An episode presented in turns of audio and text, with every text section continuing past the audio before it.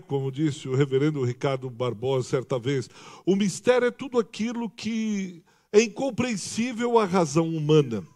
O mistério é aquilo que nós olhamos e não entendemos. O mistério é aquilo que nós presenciamos, vivenciamos e não entendemos. Ontem eu conversava com um primo meu, ele é médico já há muitos anos, há mais de 40 anos, e a esposa dele teve um infarto.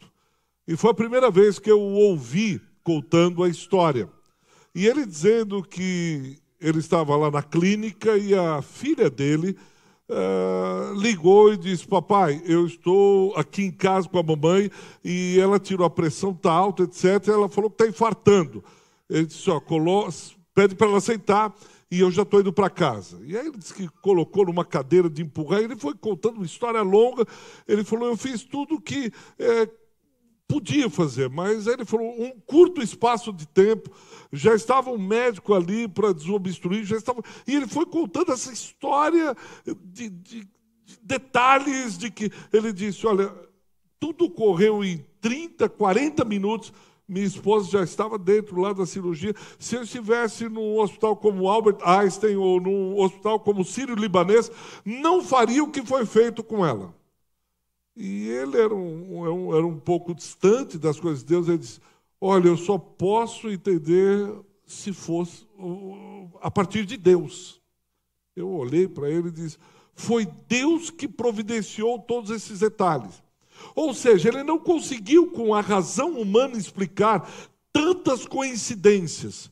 Ele não conseguia, como médico experiente, explicar como a coisa foi sendo desenrolada, que chegou nesse ponto de ele disse: Eu nunca tinha visto isso. Isso é mistério. Nós chamamos de mistério aquilo que é incompreensível. O Natal tem esse quê de mistério.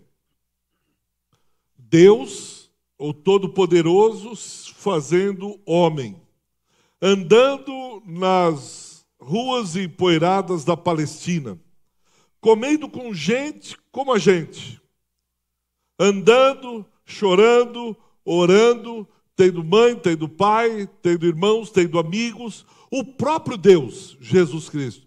Esse é o mistério do Natal. E como eu disse, o que me chama atenção são por quatro vezes nos evangelhos de Mateus e de Lucas, falando acerca dos personagens do Natal, quando os anjos visitam esses personagens, eles têm uma palavra para eles: não tenham medo, não temam. O primeiro personagem que aparece em Lucas capítulo 1 é Zacarias, esposo de Isabel. Ele era sacerdote em Israel. E conta a história bíblica que ele não podia ter filhos.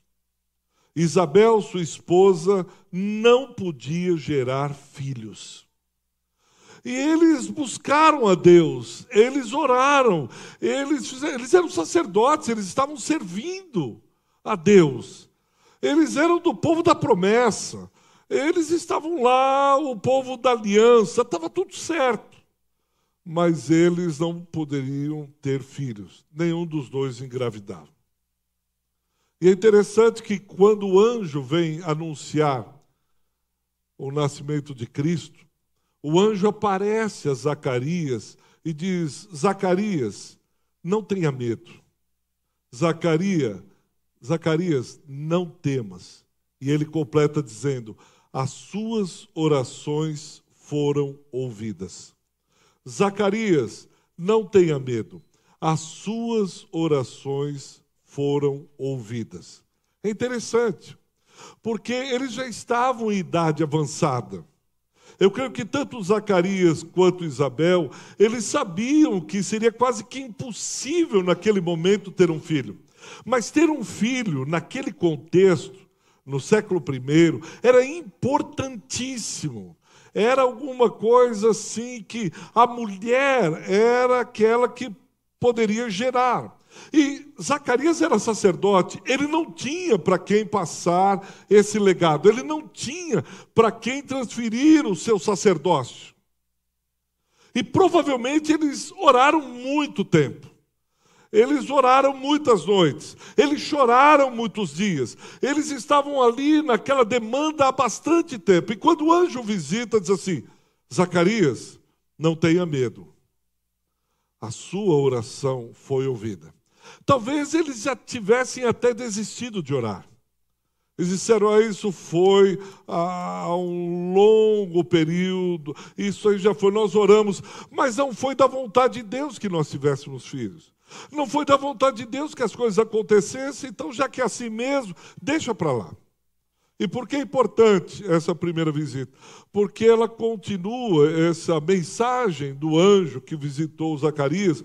Eu creio que ainda é importante para mim e para você, principalmente quando nós celebramos o Natal. Talvez você venha de um longo período de orações, você venha de um longo período de é, petições, de clamores, de vigílias, há muito tempo que você espera de Deus algo, que você tem buscado de Deus algo, que você tem ido atrás eh, do Senhor e rogando e clamando e pedindo, e a coisa não acontece. E talvez você esteja cansado como estava Zacarias e Isabel. Talvez você já tenha até desistido, você diz, ah, é melhor eu me conformar, isso não vai dar certo mesmo, é, eu acho que não era da vontade de Deus, é, quem sabe ele estava com outras coisas mais importantes, e já foi, isso aqui é, não tem mais jeito. Nós precisamos lembrar, não tenha medo, as vossas orações foram ouvidas. Ele ainda não desistiu. Ele ainda não deu de costas. Ele ainda não olhou e disse: Ah, esse negócio deixa para lá mesmo. Se até você que queria tanto desistiu, quanto mais eu. Mas precisamos lembrar no Natal: as vossas orações foram ouvidas. ouvidas. Não tenham medo. A segunda vez que o anjo aparece com essa mensagem é com a própria Maria. Uma jovem israelita, uma jovem que, como tantas outras jovens, estavam esperando ser a mãe do Messias, do Salvador. E Maria, o anjo aparece para Maria e diz: Maria, não temas. Maria, não tenha medo. Você é agraciada, você foi agraciada, você foi favorecida por Deus. Que coisa tremenda. Maria, não tenha medo. Você foi favorecida por Deus. Do seu ventre irá surgir aquele que salvará a humanidade. Maria, você foi favorecida, mesmo que você não merecesse. Você foi agraciada, mesmo que você não tenha feito nada para isso. Você foi escolhida, ainda que de alguma maneira não havia nada de especial que a diferenciasse dos outros. Você foi escolhida, favorecida e agraciada por Ele. Do seu ventre irá sair o Salvador da humanidade. Não tenha medo. E por que, que isso é importante relembrarmos no Natal? Porque eu e você não merecíamos o favor de Deus. Eu e você não merecíamos a graça de Deus, porque Deus não trabalha com a meritocracia. Deus não trabalha com cidadãos de primeira classe e cidadãos de segunda classe. Deus não é a favor de alguns e contra outros. Eu e você fomos alcançados por essa graça maravilhosa de Jesus Cristo. Ele morreu na cruz, mesmo que eu e você não merecêssemos absolutamente nada. Ele olha para mim e para você e diz: e dizendo: não tenha medo, você é agraciado de Deus. Não tenha medo, porque você achou graça diante de Deus. Não tenha medo, porque você é favorecido de Deus. Ele amou, ele olhou para você e o amou de uma forma totalmente diferenciada. E talvez em momentos de tensão, em momentos de crise, em momentos onde as circunstâncias estão complicadas, complexas, ele olha para mim e para você, ele olha para a sua família e diz: Não tenho medo. Você achou graça diante de Deus. Não tem por que temer. Eu estou por trás disso tudo que está acontecendo. Não tenha medo, eu escolhi você. E aquilo que eu comecei, essa boa obra que eu comecei com você, eu irei levá-la até o último dia. Isso que eu comecei na sua vida, essa primeira atração, esse primeiro chamado, eu não vou abandoná-lo no meio do caminho. Você não irá morrer na praia, porque eu tenho graça, favor imerecido para estar com você, para dar a você. Por quê? Porque você foi escolhido. Porque eu merecia? Não, não tenha medo. Não é porque você merecia, é porque eu lhe amei. E fui até aquela cruz, morri por você, porque você achou graça diante dos olhos de Deus. Mas a terceira visitação, e está lá em Mateus capítulo 1, é ao próprio José. O anjo o José sabe do que aconteceu, Maria diz para ele que ela está grávida. E quando ele pergunta, mas o que aconteceu? Ela disse: Olha, um anjo me visitou e disse que há um ente no meu ventre e que eu serei a mãe do, do Messias. Eu serei a mãe do prometido. Você imagina a cabeça de José?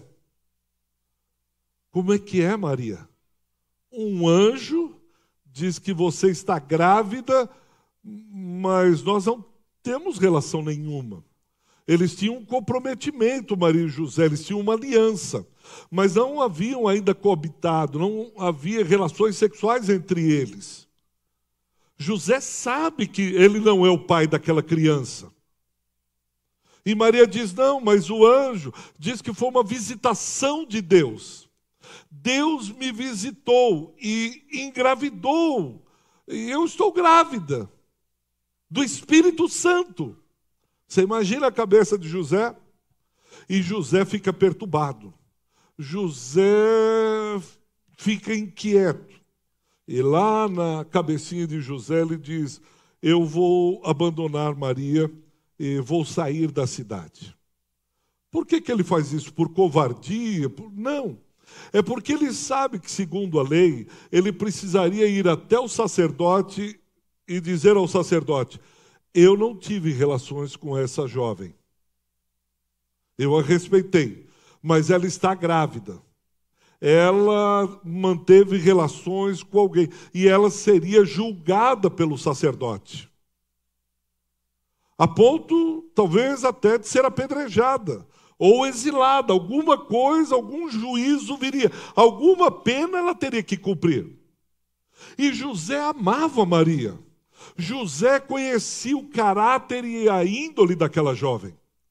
Ele sabia que as coisas iriam ficar muito ruins para Maria. Então ele pensa na sua cabeça qual seria a melhor atitude eu vou, sumo durante a noite, todo mundo, cadê José, cadê José? E aí Maria grávida, eles vão dar um jeito e que a culpa fique em cima de mim. Que eu seja responsabilizado por isso. Mas eu não quero que Maria passe ou viva essa situação desagradável. Ele não entende, é um mistério. Maria não entendeu, não conseguiu explicar, e José também não sabe explicar o que aconteceu.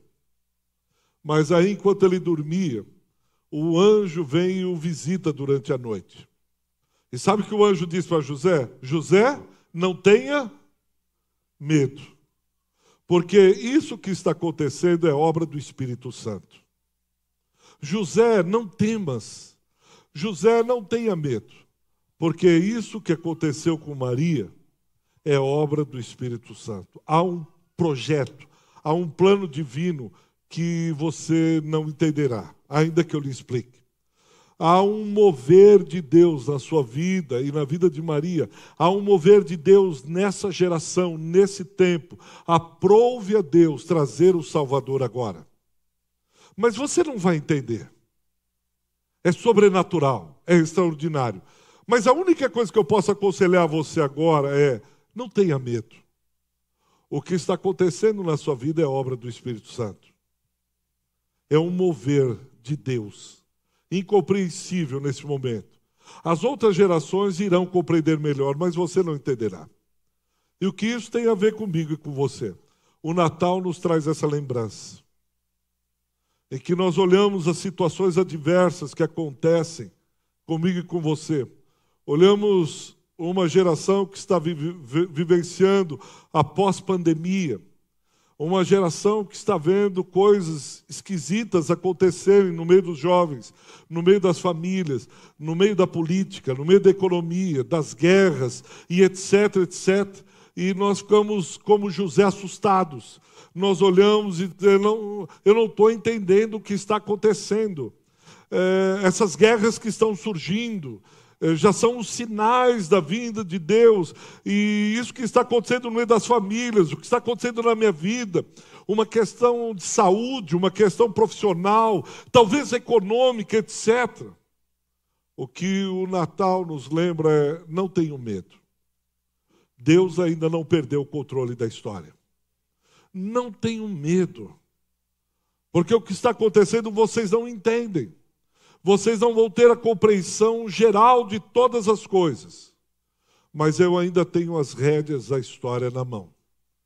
Eu não vou deixá-los no meio do caminho, eu não vou abandoná-los, não tenho medo. O que está acontecendo é obra do Espírito Santo, mas eu não entendo, e não vai entender mesmo que se eu te explicasse. Há várias coisas que eu não entendo. Há várias coisas que eu olho e silencio, como Maria. Maria diz que tudo aquilo que o anjo falou, Maria guardou no coração. E as pessoas não vão entender o seu silêncio. As pessoas não vão entender a sua explosão. As pessoas não vão, e nem você vai entender a sua reação. A única coisa que você precisa acolher é: não tenha medo. Isso tudo, de alguma maneira, é obra do Espírito Santo. E pela quarta e última vez, o anjo visita uns pastores. Os pastores estão, diferente dos outros personagens, tranquilos. É noite.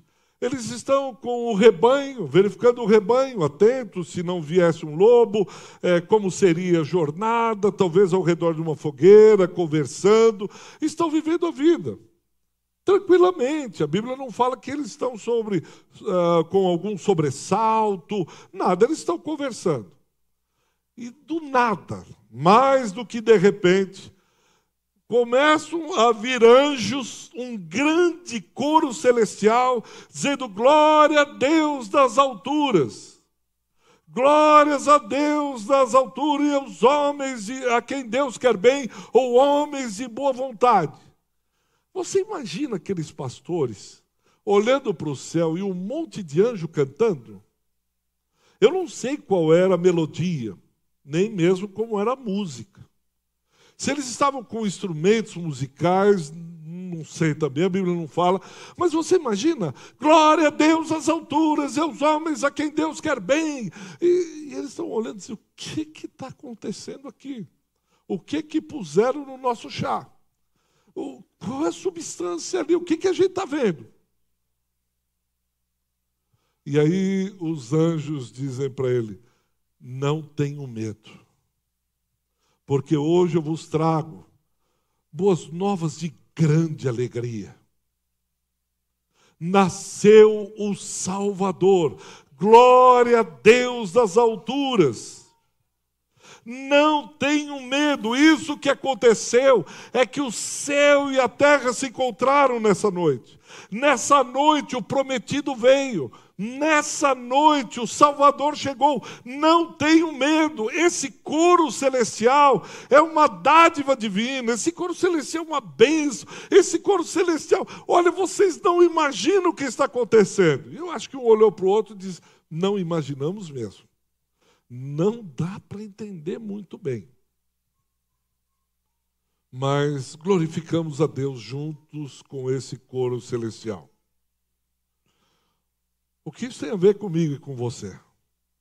Nessa, no dia de hoje, talvez, no advento, no Natal, nessa celebração, nesses dias, eu não sei se a sua vida está diversa, como foi a vida daquelas operárias que estavam em plena Revolução Industrial, século XVII, século XVIII, ou lá no século XV, XVI, principalmente XVI, com os luteranos, ou num bate-papo. Se estão como os pastores, ou como Maria com José, ou se estão como o sacerdote Zacarias.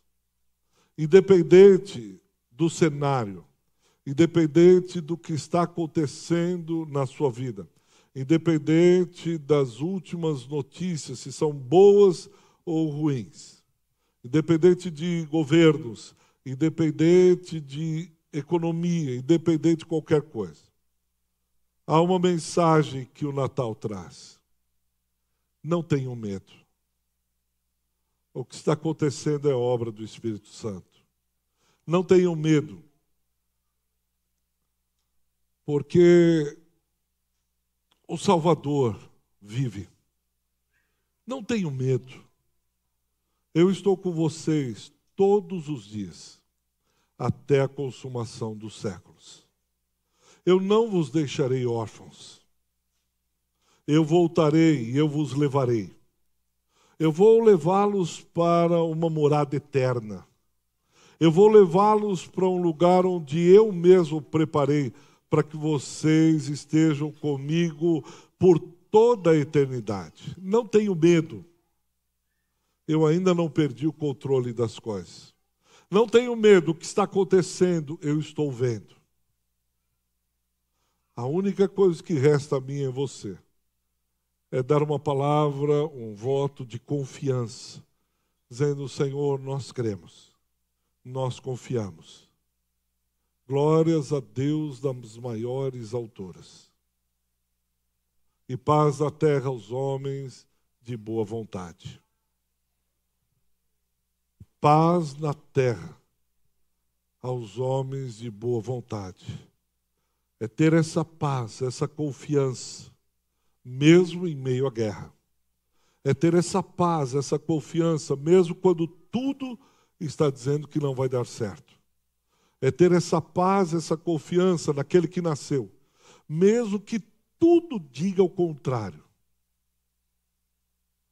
Que continuemos a missão que Jesus nos confiou.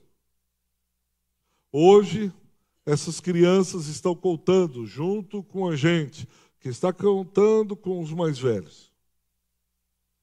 Mas nós passaremos, e elas, jovens, adolescentes, jovens, elas vão estar um dia num palco como esse, falando sobre a história do Natal.